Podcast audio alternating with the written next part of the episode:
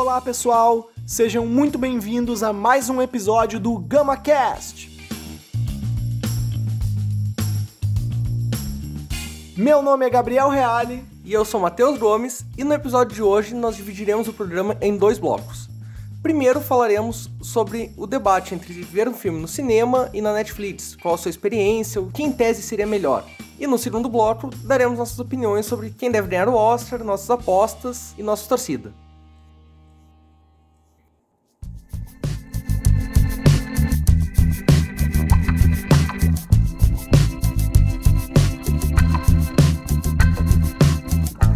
Para começarmos a nossa discussão, a gente vai fazer aqui um breve contexto histórico desde o início do cinema até a era da Netflix, para que a gente possa entender um pouco mais como funciona hoje em dia. É, até porque, desde que começou o cinema até o que a gente encontra na atualidade como cinema, a gente teve muitas transformações e começou de um jeito, ele foi se transformando, surgiram novas tecnologias. Então é importante que a gente deixe bem estabelecido o que aconteceu. O cinema ele surgiu uh, mais ou menos no fim do século XIX com os irmãos Lumière e foi há quando há controvérsias, como sempre, né? Que nem o o avião com Santos Dumont, os irmãos Exatamente. Wright, né? Mas a princípio foi no, no fim do século XIX e começou com o cinema mudo. O cinema ele existia apenas nas salas, as pessoas tinham que se deslocar até o lugar, eles passavam os filmes, era numa que na época, época que na época era uma série de curtas metragens, uma série de né? curtas. Né? A gente era tem um... o caso do o primeiro A Viagem à Lua, né? Um dos filmes mais antigos também. Que as sessões, na verdade, eram.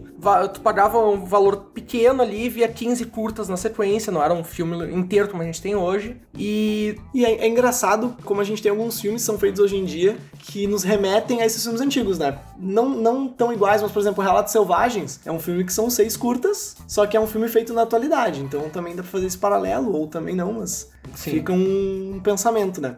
Uh, depois do cinema, que ele começou a atrair muitas pessoas, todo mundo começou a, a se empolgar de ir até a sala assistir esses filmes, as tecnologias começaram a avançar e a gente teve a possibilidade de desenvolvimento da televisão. Então a televisão ela surgiu mais ou menos em 1950 e era um, um, ela tinha essa capacidade de transmitir os filmes, mas ela transmitia os filmes com horas marcadas. Então era, por exemplo, um, eles iam passar um filme do Chaplin nos 10 horas daquele dia e tu não sabia quando ele ia passar de novo. Então tu só tinha aquela oportunidade para assistir o filme. Que é uma coisa muito que a gente vê nas TVs hoje em dia ainda, na, na Globo com a tela quente. É aquele filme naquele horário. Os canais Telecine, é aquele filme naquele horário. Então até hoje a gente mantém essa tradição de o filme no horário programado. E isso surgindo aí há mais ou menos 70 anos atrás, né? Faz bastante tempo já. E em 1973 também se considera como, não sei se é um surgimento, mas a Sony começou a produzir as fitas cassete. Então as fitas cassete uh, chegam como sendo uma, uma nova evolução pro cinema, porque tu poderia retirar as fitas e assistir o filme na hora que tu quisesse. E eu considero essa chegada das fitas cassete como o início do que a gente pode considerar como streaming, porque a gente estava conseguindo ver quando a gente queria, a gente só não tinha uma plataforma que nos oferecesse os filmes com essa maior facilidade. A gente tinha as locadoras. Exatamente, né? porque a gente tinha de se, se locomover até uma locadora, pegar o filme e voltar para casa para poder assistir. Então ele tinha uma certa dificuldade de locomoção, às vezes, para poder assistir os filmes. Mas sim, é o início do streaming, tanto que a gente vai chegar no ponto que a Netflix surge desse, desse momento, né? Exatamente. né? Inclusive a Netflix, antes de ser um site de streaming, ela era uma eu não, eu não, era bem uma locadora, mas ela, ela enviava os filmes pras casas. Era é, tinha um. Era tipo, tinha tipo isso, um né? motoboy que isso, levava é. o filme até a pessoa. Então, daí depois do surgimento da, dessas fitas cassete, a gente tem o surgimento do DVD que é um formato digital, tem um som e imagens melhores, e ele continua com essa mesma lógica da fita cassete. A gente consegue uh, chegar na locadora, locar o filme, ou então comprar a versão. O grande digital. avanço é que tu não precisava rebobinar a fita, é, né? Que era, era chato. Tinha que ficar rebobinando a fita. Aí tu colocava a fita, ela já começava do final, de vez em quando você não fazia isso. Era bem curioso. Mas Principalmente também a melhoria de sons e imagens, né? Sim. Que agora no formato digital tu tem a oportunidade de. Não, até a própria tecnologia da TV que evoluiu também. Com certeza, então, com certeza. Sim. A tecnologia evoluiu como um todo e, claro, que o cinema acompanhou essa evolução. Tanto na tela da, das salas de cinema quanto na, em casa pra gente poder ver no VHS ou no DVD e agora no streaming.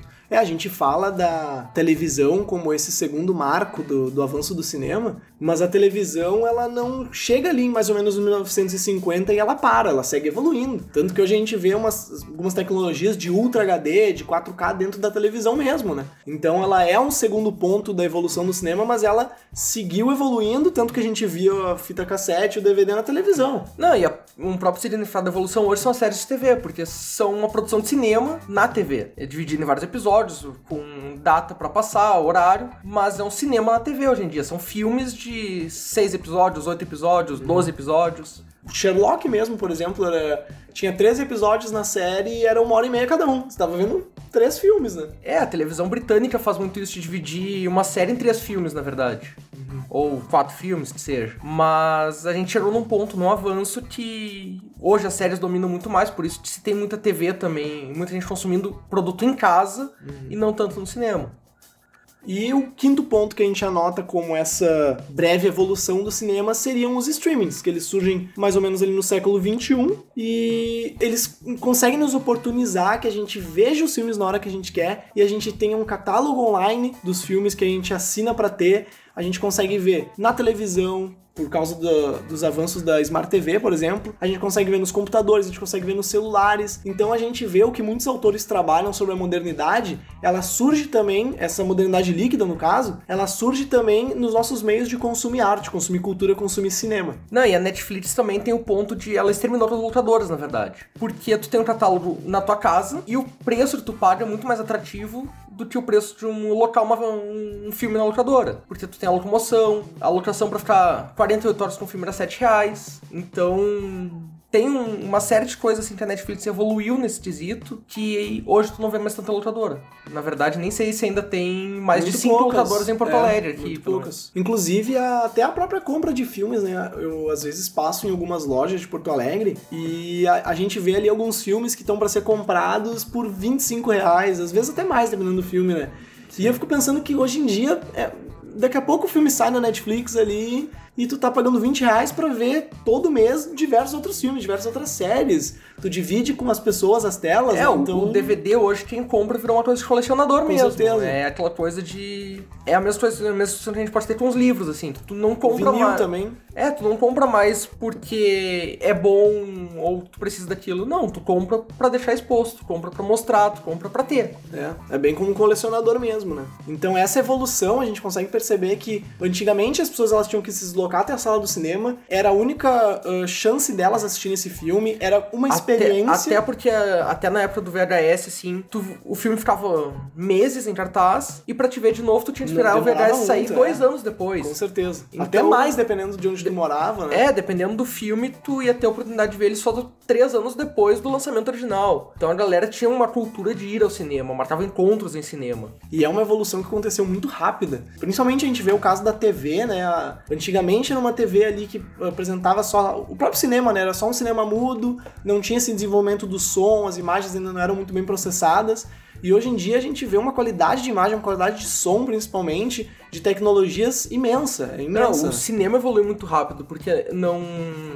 Não deu nem 50 anos, já se tinha o som, já se tinha imagem colorida, já se tinha uma edição mais trabalhada, roteiros, então foi, foi uma, uma arte que evoluiu muito rápido. E claro que agora no século XXI a gente entrou o 3D, que foi mais uma Ah, grande também, evolução. Então, o cinema como um todo, ele foi uma arte que se se desenvolveu muito rápido. E isso talvez faz parte também de um âmbito meio consumista que a gente teve do cinema perder sua força em salas de cinema pelos valores que ele foi começando a apresentar, justamente pelo desenvolvimento que ele teve. E a partir dessa, dessa contextualização e dessa compreensão de como aconteceu uh, a evolução do cinema e dos filmes e das nossas tecnologias, que surgem alguns questionamentos, né? Inclusive, eu e o Matheus queremos abordar aqui nesse, nesse episódio do podcast, que ele envolve assistir um filme no cinema ou assistir em casa. É uma, às vezes a gente se pega muito se perguntando, né? Por que, que eu vou gastar X valor para ir até o cinema, sendo que eu posso simplesmente sentar no meu sofá de casa, não preciso sair dali, posso ver e depois não tenho que me deslocar, não tenho que gastar ah, nenhum valor a mais, né? Então, como é que tu vê isso, Matheus? Como é que tu vê os lados bons de ver um filme no cinema e os lados bons de ver um filme em casa? Qu- Qual é essa diferença que tu vê? Pra mim, ve- em casa eu vejo muito meu conforto, assim, de não preciso sair, eu tenho uma TV boa que transmite áudio imagem perfeitos, então, pra mim, ir no cinema é um gasto que eu acho desnecessário às vezes. Mas quando eu vou ao cinema, eu saio mais apegado ao filme, porque em casa tem várias coisas que podem me chamar a atenção no meio do filme, eu vou parar, eu vou fazer qualquer outra coisa se eu, se eu tiver afim, então eu me perco muito vendo um filme em casa. Coisa que no cinema não, é foco total, é quase como se tu desligasse o celular e só focasse no filme. A experiência do cinema, pra mim, ela é mais impactante, ela me, ela me deixa mais dentro do filme. O som é completamente diferente, a imagem é completamente diferente. Eu me sinto melhor dentro de uma sala de cinema pra ver um filme e fazer uma avaliação do filme do que dentro de casa. Eu acho que a experiência da sala do cinema é muito mais imersiva. Ela consegue te colocar assim, tanto de tu pensar na questão da iluminação, que é um ambiente escuro, que tem pouca distração, tem um som melhor, tem uma tela grande. ahn, dá até pra pensar na luz que vem de trás de ti. Eu já vi muita gente falando sobre isso, analisando dessa forma, de que tu sente, tu se sente um pouco mais vulnerável àquela história. E aí, muitas vezes, quando tu vê na TV, ela tá sendo simplesmente projetada ali, sabe? Não sei se faz algum sentido, assim. Mas é uma confluência de fatores que faz com que tu se sinta mais imerso naquela história. Não, tu não é- se sente distraído de ficar pensando em outras coisas. Tu senta ali e eu vou ver isso por duas horas e eu vou entrar dentro dali e vou estar junto com os personagens, né? Não, até pegando esse exemplo assim, eu acho que a gente viu agora recentemente 1917.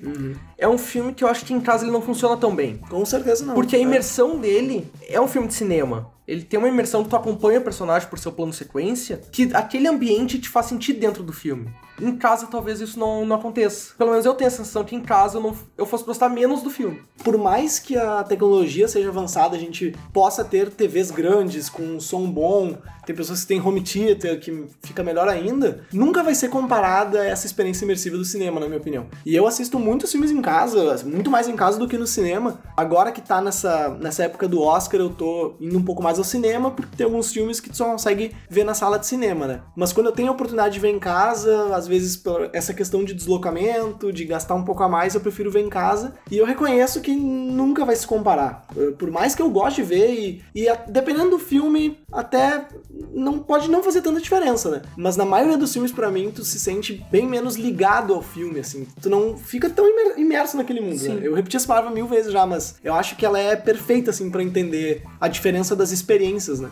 Não, a gente trouxe esse debate aqui também porque no primeiro programa a gente falou muito sobre a coisa da Netflix, de ver o filme em casa, no cinema.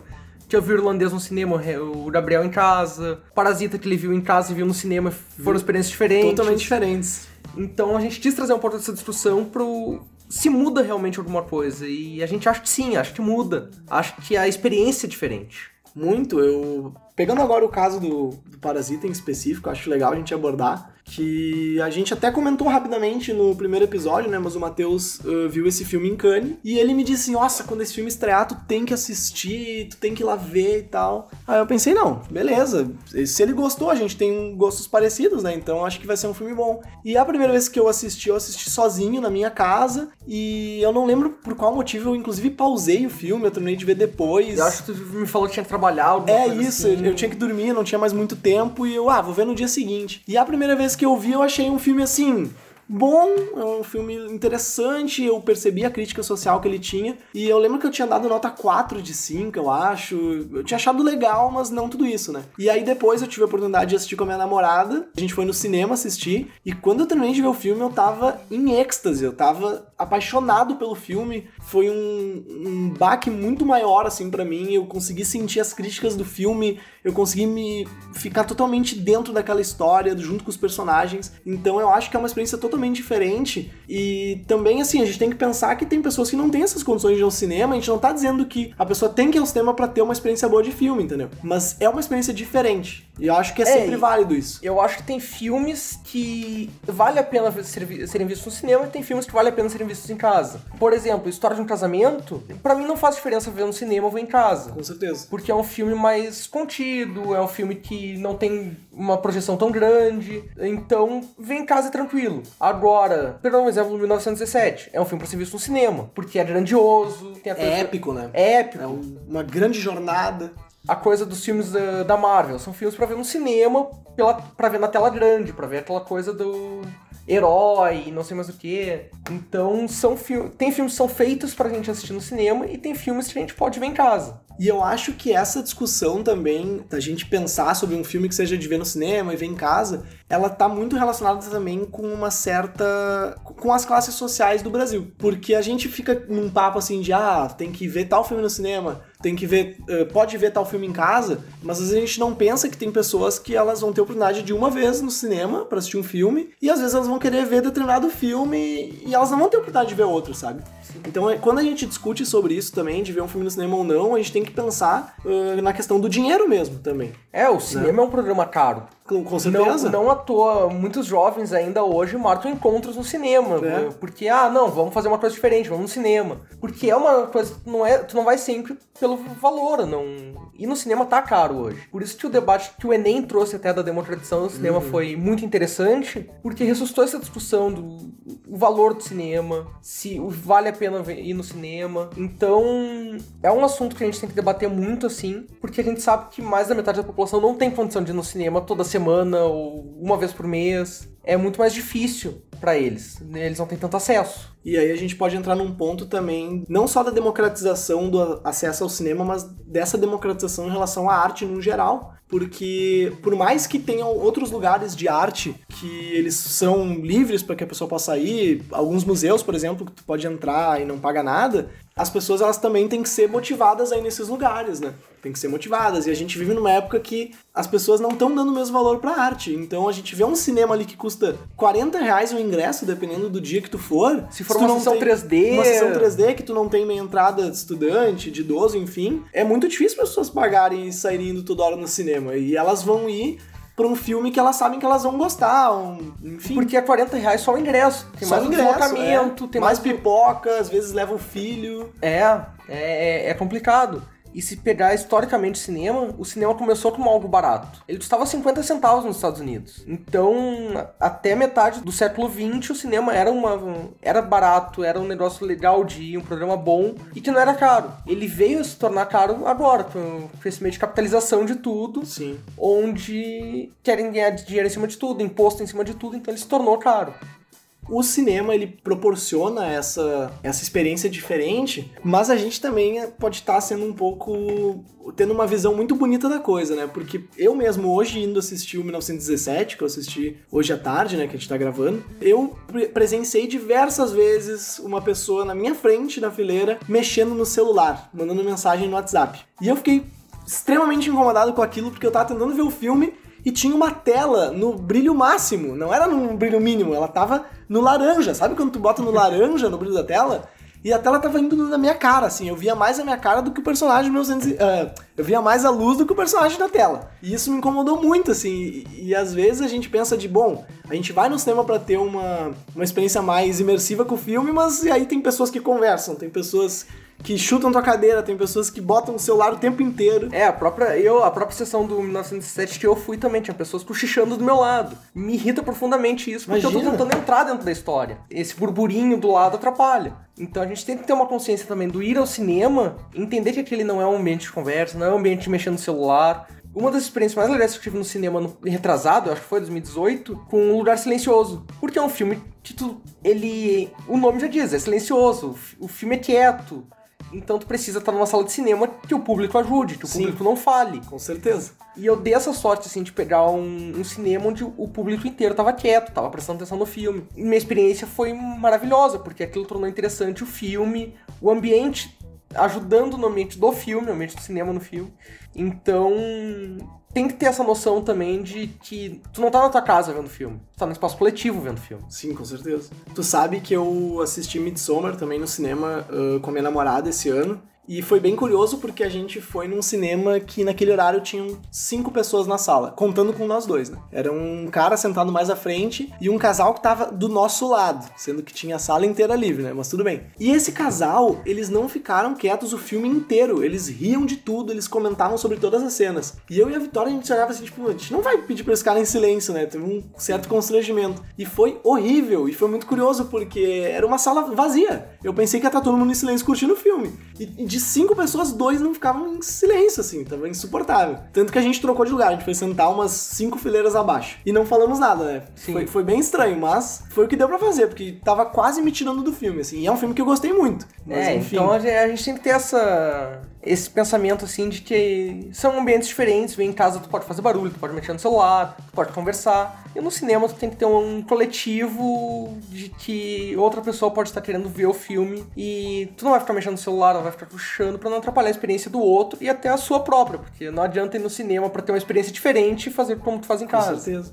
Não, e, e- o mais importante de tudo, assim, que a gente quer falar com essa discussão é que as pessoas elas têm que fazer também o que elas tiverem mais à vontade. Eu e o Matheus, no caso, preferimos ver no cinema e nós mesmos reconhecemos que nem sempre dá pra ver. A gente vê em casa também. Muitos Então, filmes eu fui ver em casa muitos. porque não, não tem condição de ir no cinema to- todo dia. E às vezes, ah, mesmo assistindo em casa, é um filme que tu vai gostar, com certeza. Só que o que a gente consegue concordar é que no cinema é uma experiência totalmente diferente. Pelo bem ou pelo mal, né? Exatamente. Vai ser sempre uma, uma coisa diferente. E tem o estilo de filme que é feito pra ver no cinema e, E outro que tu não- pode ver em casa necessariamente tranquilamente. é, é. Então, também dá pra avaliar isso na hora de escolher um filme, porque tu pode selecionar. Então, esse filme aqui vale a pena ver no cinema, eu vou ir ver. Que é o caso do Avatar. O Avatar só fez o sucesso que fez porque ele fez a revolução do 3D no cinema. Com certeza, é. Tava bem no início, era 2009 ali, né? Avatar, se não me engano. 2009, foi o início do, do auge do 3D. Então, o filme só teve a repercussão que teve porque a galera foi no cinema ver essa novidade. Mas tu acha? Eu gostei, gostei do Avatar. Mas eu também eu vi com 11 anos. Não, eu vi o Avatar uh, por coisa do 3D, fiquei maravilhado, mas em casa ele perdeu a graça. Ai, ah, isso sim, é verdade. É, depois que eu fui ver na TV, não, não foi tão legal. é, na. TV, na TV ele perdeu a graça. Mas o, o, o que eu queria deixar aqui bem claro também é que eu assisti Tá Chovendo Hambúrguer no cinema 3D. Foi o primeiro filme que eu vi 3D no cinema. Que eu acho importante, porque às vezes a gente só fala do Avatar, mas Tá Chovendo Hambúrguer tem um valor interessante. Queria deixar essa informação. Pra quem não sabia, eu já vi Tá Chovendo Hambúrguer no cinema 3D. Não, tem sei, vários. Matheus. Eu, eu, eu tenho a dizer que vários filmes de animação em 3D são bons de ver no cinema, porque a animação 3D no cinema é perfeita. É verdade. E tem muitos filmes que nem precisaria ter 3D, eles fazem 3D só pra tirar o dinheiro da gente. É, com Não, eu fui ver Rio, aquela animação 3D no cinema.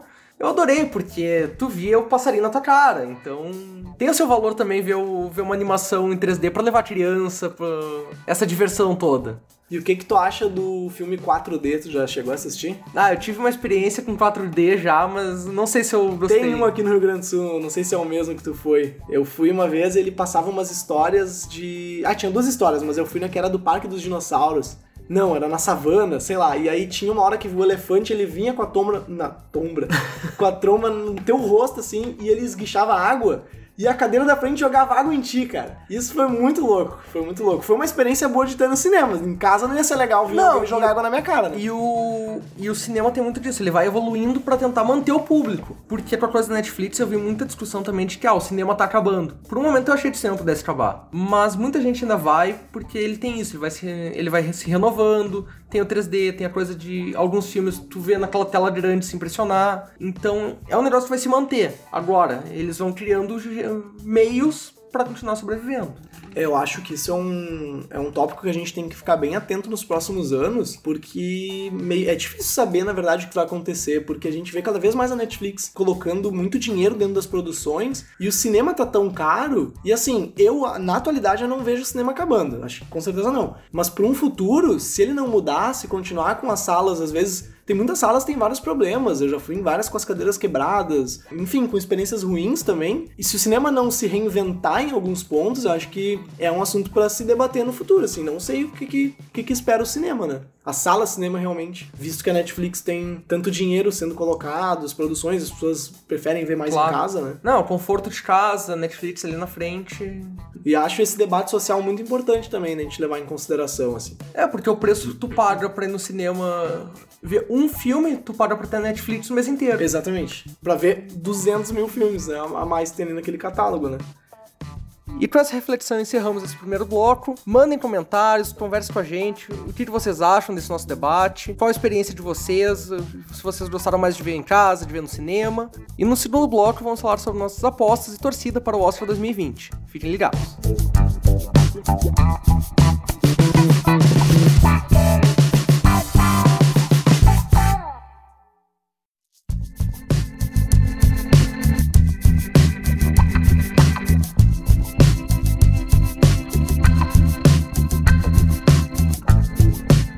Começar o segundo bloco do nosso programa, a gente vai falar um pouco então sobre os filmes que foram indicados ao Oscar e quais são as nossas apostas, conversar um pouco sobre os diretores, sobre os atores, sobre os roteiros. Então, vamos começar com a categoria de melhor roteiro original. Matheus, quais são os indicados para essa categoria?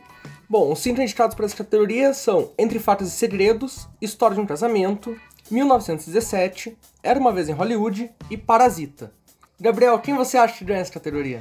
Olha, eu acho que ela é uma categoria muito boa, tem vários filmes que eu gosto ali. Eu gostaria que ganhasse Parasita, porque eu gostaria que Parasita ganhasse todas as categorias que ele tá sendo indicado, mas eu reconheço que existem muitos roteiros bons, talvez Era Uma Vez em Hollywood, tem alguma chance. 1917 eu acho que não. Eu acho que para mim desses aqui, apesar do plano sequência todo, o roteiro em si do 1917 talvez seja o mais fraco deles. Eu acho que Tarantino vai acabar sendo o favorito, vai acabar É, ganhando. Tarantino provavelmente vai levar essa categoria. É, até pela coisa do sau- saudosismo de Hollywood, então tem essa tradição, né? Eu acho que o História de um Casamento também tem um roteiro muito interessante. Pra mim seria o segundo dessa categoria. É, até eu tava vendo uma discussão que muita gente acha, achou que as atuações foram. As atuações foram improvisadas, né? Que muito do diálogo era eles improvisando e na verdade não era. Não, é. É, o roteiro estava escrito mesmo e as atuações todas foram baseadas no roteiro, não teve improvisação. O que mostra um roteiro muito bem escrito, né? É, o, o- em vários filmes do Noah Baumbach, ele ensaia muito as atuações. Eu até tava vendo que a- as próprias respirações dos atores era ensaiado. Ele, ele já tinha isso em mente, né? Então, é, é um roteiro que, que também privilegia os dois, porque ele constrói dois personagens incríveis, então... E tem uma história interessante, uma história de uma separação que é incrível, assim. É, eu acho que a maior surpresa de seria Entre Fatos e Segredos, né? É, que esse eu acho bem difícil também. É o. Talvez seja o quinto na, na É. Uhum. votação. Mas também tem um roteiro bem surpreendente, assim. Eu gostei muito da dinâmica de como ele trabalha os personagens e como ele te envolve pro mistério final, né? Seria uma surpresa, acho que é o. que não deve ganhar de jeito nenhum, mas também é um roteiro bem interessante aqui. Então a nossa aposta vai para Era Uma Vez em Hollywood. É, eu acho que vai ganhar Era uma vez em Hollywood. É, não mas era o que eu Parasi- queria. Mas Parasita seria o grande merecedor, né? É, será que Parasita tem alguma chance? Acho que é difícil Eu acho que é um filme categoria, que é né? capaz de surpreender no Oscar. Mas acho Mas que roteiro aqui é- vai ser difícil. E pra roteiro adaptado, temos outros cinco indicados. O Irlandês, Jojo Rabbit, Coringa, Adoráveis Mulheres e Dois Papas. Qual do roteiro adaptado tu acha que tem grande chance de ganhar o Oscar esse ano? Olha, acho que até pelo número de indicações do Coringa e do Irlandês, muitos apostariam em um desses dois. Mas eu acho que vai acabar dando Adoráveis Mulheres, eu acho que a Greta vai acabar ganhando esse prêmio, porque é um roteiro que talvez ah, muitos não, não dêem muita importância, mas ele vem muito forte, assim, é um- muitos diálogos muito bons, é um roteiro de uma readaptação, na verdade. Então, vem com esse peso da- do filme antigo, mas traz coisas novas, ele se mantém atual hoje. Eu acho que é uma grande aposta e corre meio por fora, mas seria minha aposta. É, eu gosto muito do Adoráveis Mulheres, do roteiro, dos personagens, da direção da Greta mesmo, mas eu acho que o irlandês ele tem um pouco mais de chance, também porque eu acho que não é um filme que vai ganhar muitos prêmios. Ele tá sendo indicado em várias categorias, é uma história do Scorsese, que é um grande diretor. É, ele passou do- quase 10 anos desenvolvendo esse querendo, filme, é, né? e, e ninguém queria financiar o filme, ele conseguiu finalmente, então eu tenho a impressão de que o irlandês ele tem mais chance de ganhar, na minha opinião,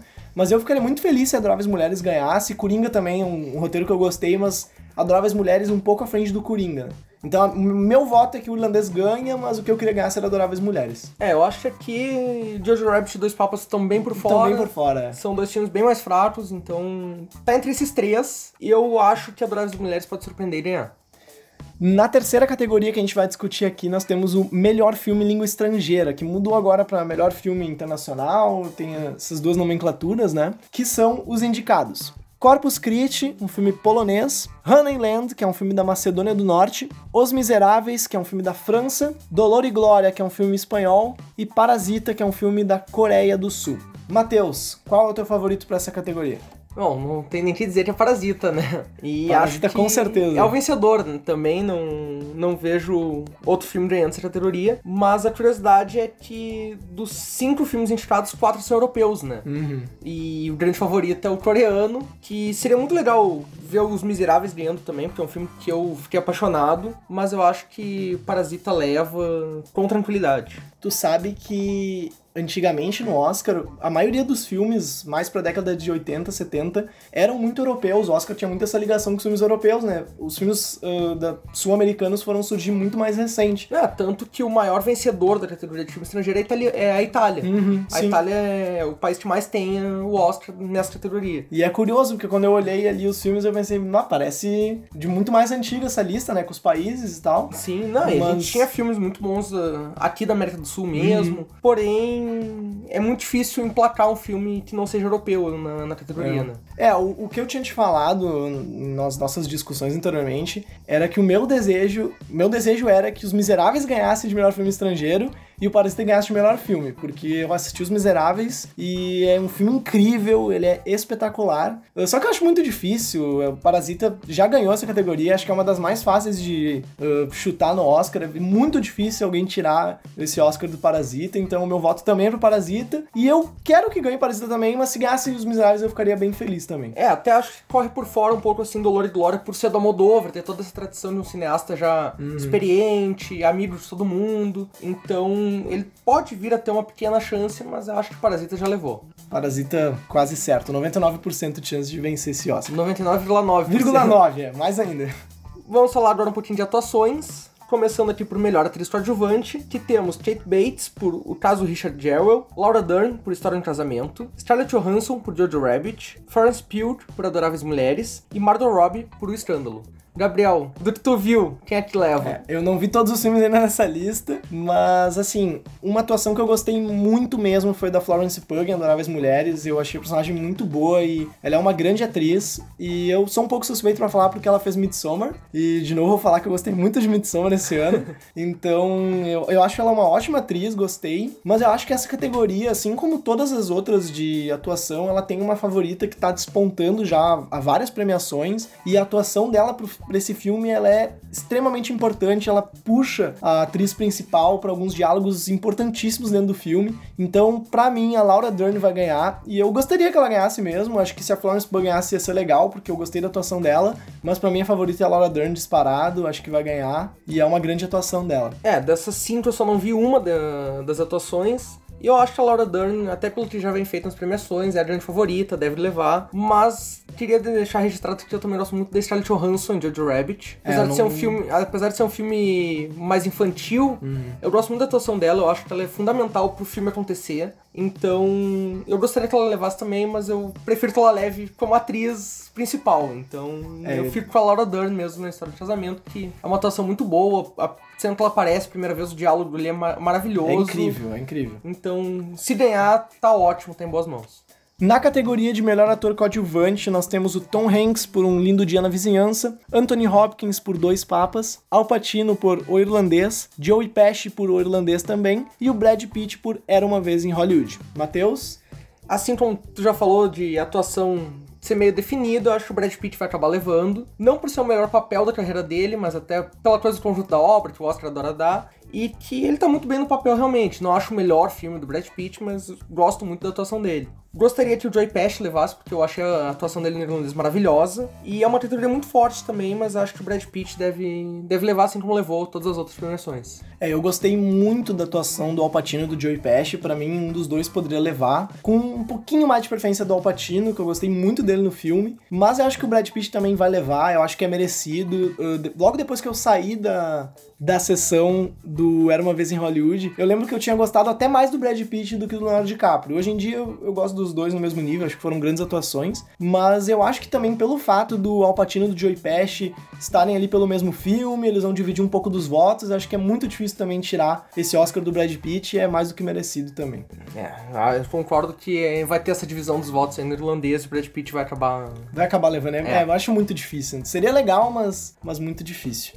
Na categoria de melhor ator, nós temos o Antônio Bandeiras por Dor e Glória, Leonardo DiCaprio por Era Uma Vez em Hollywood, Adam Driver por História de um Casamento, Joaquim Phoenix por Coringa e Jonathan Price por Dois Papas. Matheus, qual é o teu ator preferido pra ganhar aqui? Eu vou contrariar o que todo mundo acha que eu vou falar, talvez, que eu seria o Joaquin Phoenix, mas o meu favorito é o Adam Driver. Pra mim, mim o Adam. Driver é, tem a melhor atuação da temporada, assim, do ano. Ele é muito sutil no que ele faz, ele passa muita verdade no que ele faz, e não é aquela coisa de ah, emagreceu tantos quilos, não é aquela coisa da atuação exagerada. Não, é uma coisa que ele te convence como um humano normal, como uma pessoa normal e que tá passando por todas aquelas dificuldades. Para mim, a atuação impecável, assim. Eu votaria no Adam Driver, mas acho que o Joaquin Phoenix leva. É, eu assino embaixo o que tu falou. Eu, eu, vi muitas discussões, assim, na internet comparando a atuação dos dois. E eu acho que o Adam Driver, assim como tu falou, ele tem uma atuação muito mais completa e muito mais cheia de nuances. Tu consegue.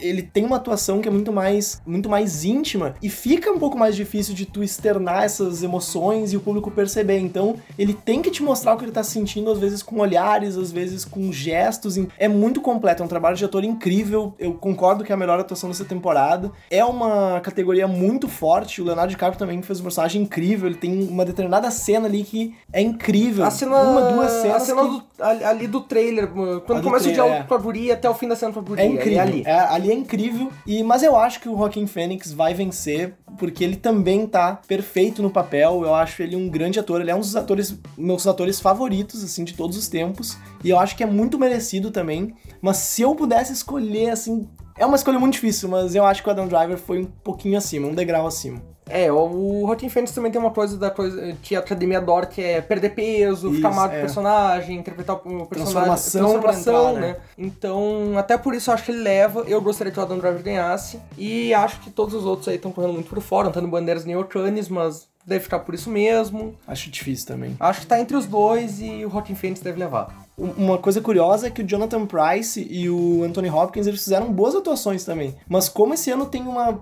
uma, uma gama muito grande de atores bons e grandes papéis, eles ficam muito como quando tá correndo por fora mesmo, né? Exato. O, o, Jonathan Price, pra mim, até poderia ser o substituível dessa lista. Porque, pra mim, o William Dafoe ou Robert Pattinson Nossa, o William, Farol, é, o William Dafoe tinha que ter sido indicado. Podia ter entrado nessa lista com tranquilidade no lugar acho. dele também. Então... Não, o William Dafoe tá incrível. Aquele, aquele diálogo do William Dafoe praguejando pro Robert Pattinson é incrível. Fica a câmera nele com a luz, é, é incrível. É, é incrível. então a gente tem um, um, ano de atuações muito boas, é um ano muito forte. Alguns, mesmo concorrendo, acabam ficando apagados. É, exatamente. E para a categoria de melhor atriz, nós temos Cynthia Erivo por Harriet, Scarlett Johansson por História de um Casamento, Saoirse Ronan por Adoráveis Mulheres, Charlize Theron por Escândalo e Renée Zellweger por Jude, Muito Além do Arco-Íris. Gabriel, tu viu quantas dessa lista e quem ganha? Então, dessa lista que eu vi dois ainda, eu vi só dois, eu tenho ainda que ver três. Uh, na minha opinião, eu acho que ganha Renée Zellweger. É um filme que eu não vi, mas eu acho que ela tem aquela fórmula de ganhar o Oscar tá aqui, ela se transformou pro papel, ela tá completamente diferente. E se a gente pensar que o Oscar, na categoria de melhor atriz, ele normalmente premia mulheres muito fortes, personagens muito fortes femininas, né? Então a Judy Garland, por toda a questão de Hollywood dela, era uma atriz muito famosa e é uma mulher forte eu acho que a René ganha. Apesar de eu ter gostado muito dessa Ursi Ronan, também Adoráveis Mulheres, e mais ainda da Scarlett Johansson. para mim, essa atuação da Scarlett Johansson em História de um Casamento é a atuação mais legal do ano, depois da Lupita Nyong'o, que é um absurdo ela não ter sido indicada. Então, para mim, a Scarlett Johansson, para mim, ganharia essa categoria, mas a Renée Zellweger acho muito difícil tirar o Oscar dela. É, até curioso porque a Scarlett Johansson tá concorrendo nas duas categorias duas, de atuação, é. né? Algo inédito, assim, há muito tempo. Foi, é a décima primeira a ter, ter esse feito de concorrer nas duas categorias de atuação. Talvez isso divida um pouco os votos dela também, que faça que ela pode ser, é, pode diminua. Ser. A Cintia Erivo, pra mim, eu descartaria das categorias, colocaria a Lupita para ganhar mas não dá pra fazer isso, então ela tá ali. É um absurdo. E eu acho que a René ganha, uh, até por essa coisa que dá pra lembrar um pouco do. que é muito parecida com o Fred Mercury que a gente teve ano Sim, passado, é. com o Rami Malek. Uhum.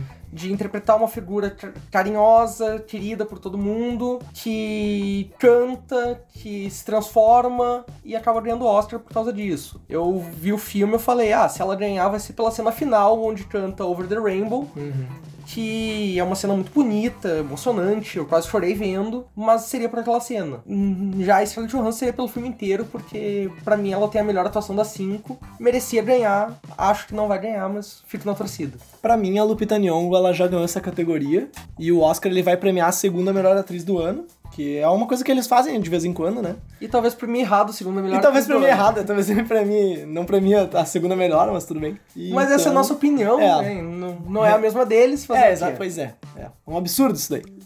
Pra melhor direção nesse ano, a gente tem o Martin Scorsese por Irlandês, Todd Phillips por Coringa, Sam Mendes por 1917, Quentin Tarantino por Era Uma Vez em Hollywood e Bong Joon-ho por Parasita. Matheus, qual é o teu diretor favorito dessa categoria? Antes de mais nada, eu queria dizer que é uma categoria muito forte. Muito. Fazia muito tempo que eu não via cinco direções mar maravilhosas, assim, que eu não contestasse se alguém tivesse na lista. Porque pra mim todos merecem estar ali. Até teve a discussão que a Greta podia entrar no lugar de alguém. Eu acho que é um pouco complicado, porque as cinco que estão ali eu gostei muito, então talvez eu não colocasse ela também. E eu gostaria muito que o Bong Joon-ho ganhasse, mas eu acho que o Sam Mendes vai acabar levando... Vem levando nas premiações anteriores, eu acho que ele acaba levando. Mas o Bong Joon-ho seria também uma boa surpresa caso ganhe. É, eu assino embaixo no que o Matheus falou. Pra mim, o Bong Joon-ho tá incrível, ele merecia demais esse Oscar.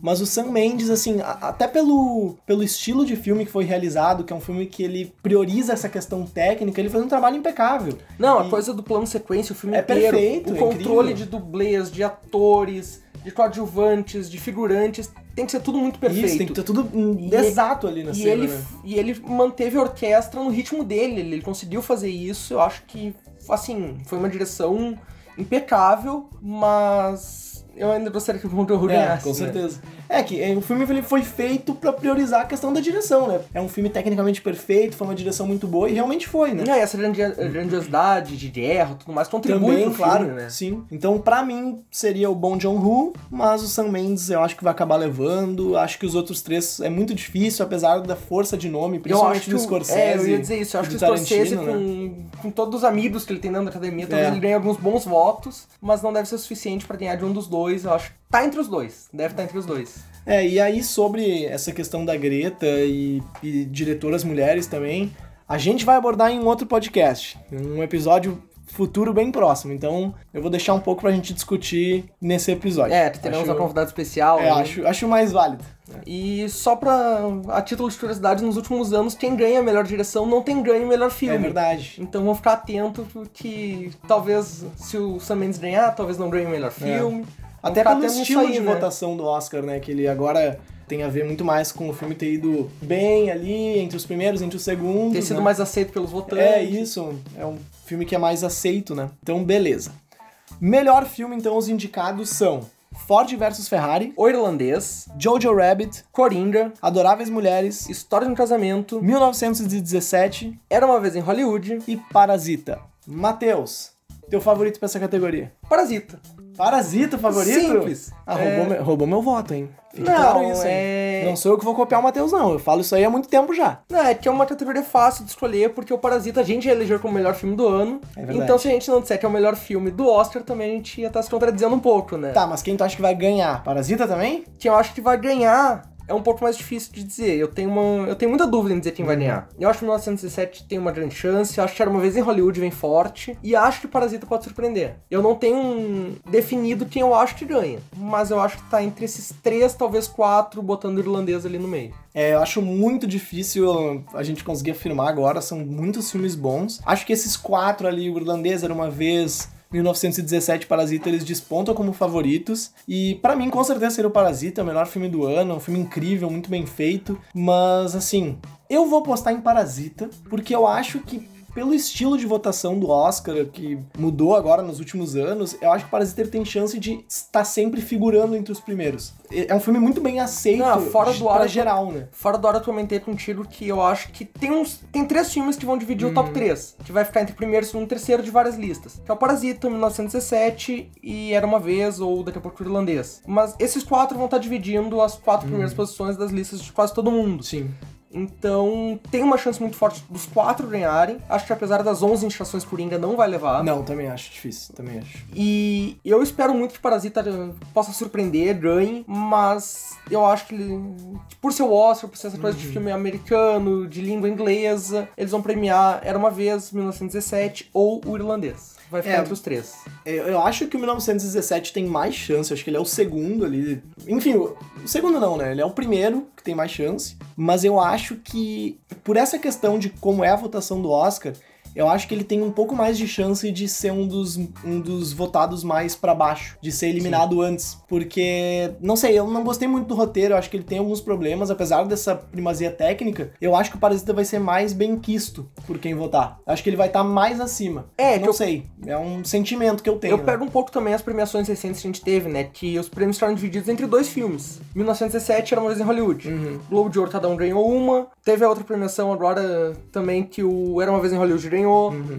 O 1917 ganhou outras. A única coisa que o Parasita ganhou de importância foi o Sindicato dos Atores, É, que o elenco, elenco, ganhou como melhor elenco. E eu acho então que talvez 1917 ou Era uma vez em Hollywood acabem ganhando, mas eu não descarto o Parasita poder chegar. É. Eu tô torcendo muito Parasita, não sei quem que vai ganhar. Pra mim é um desses quatro. E se o Parasita ganhar, eu vou comemorar muito. É, a nossa vai ser- torcida tá com é, Parasita. Vai ser torcida incrível. Vai, vai ser incrível se eles ganharem. Mas enfim. E seria também um, uma nova fase para o cinema nos Estados Unidos de um filme estrangeiro, a principal categoria, né? É, Era pra ter acontecido ano passado com Roma, É verdade. não é verdade. aconteceu. Esse ano tem o Parasita. Então tem aí um indício de uma nova realidade, talvez. Se o Parasita ganhar, ela possa vir com, com mais força. É, de vez em quando surgem esses filmes internacionais que eles acabam conquistando também o Oscar de melhor filme, né? Só vem A Vida é Bela, acho que foi em 98, né? Que tava muito bem cotado, Foi, ganhou o melhor 90, ator. foi 99, que 99. ganhou, ganhou de Central do Brasil. É, isso. Central do Brasil. E, e tava muito bem cotado, até o ator ganhou, então era um filme bem falado. E eu acho que Roma e Parasita, no ano passado e esse ano, estão cumprindo esse papel, né? Estão surgindo muito fortes, com bastante chance. Roma acabou não levando, que eu achei um absurdo. Mas Parasita eu acho que tem um pouquinho mais de chance esse ano. Eu vou concentrar todos É, os meus pensamentos pra são isso. seis indicações ao longo também, então mostra que a academia É um filme olhou força, bem pra é. esse filme. Bastante e é um filme força. que vem forte, né? Parasita é o nosso desejo, a aposta é um pouco mais difícil e estamos encerrando o segundo episódio do GamaCast aqui. Queria agradecer a todo mundo que ouviu até esse momento o podcast. Queria pedir para que vocês sigam as nossas redes sociais, tá aqui na descrição desse episódio. Comentem com a gente. Se tiver gostado do episódio, compartilha também, Se divulga não- com todos os amigos. Se não tiver gostado de alguma coisa, manda um feedback do que, que pode ser melhorado, o que, que a gente pode fazer. Pode mandar sugestão de pauta também, a gente está aberto para isso. E queria agradecer principalmente e espero vocês no nosso próximo episódio que vai ser lançado em breve, esperamos, tomara. É isso aí, galera. Valeu, um abraço a todos e, E- até o próximo. Tchau!